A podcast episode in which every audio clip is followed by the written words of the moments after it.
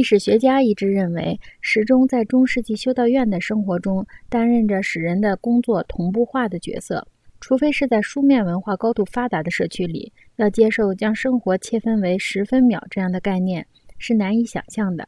心甘情愿让人的机体服从一己的机械时间这一倾向，在公元一世纪和今天一样，都要依赖读写文化。时钟要支配人的生活，必须有一个前提，这就是接受偏重视觉的倾向，而这一倾向是和使用拼音文字的文化不可分割的。读写文化本身又是抽象的禁欲主义，它为人类社区中无穷无尽的匮乏模式铺平了道路。读写文化普及以后，时间可以呈现出封闭空间或图画型空间的特征。这样的时间可以反复切割，它可以被填充，如所谓“我的时间塞得满满的”，也可以留出空档，比如说下一个月我有一周的空闲时间。正如塞巴斯蒂安。德格拉西亚在《时间、工作与闲暇》中说明的那样，并非世上的一切空闲时间都是闲暇，因为闲暇既不接受构成工作的劳动成分，也不接受产生忙碌时间和空闲时间的时间切分。闲暇排除了将时间当作容器的观念。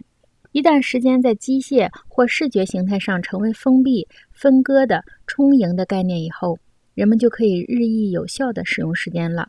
时间可以转换为一种省力的机器，这是帕金森在著名的帕金森定律里揭示的。研究时钟历史的学者将会发现，一条崭新的原理发端于机械钟表的发明。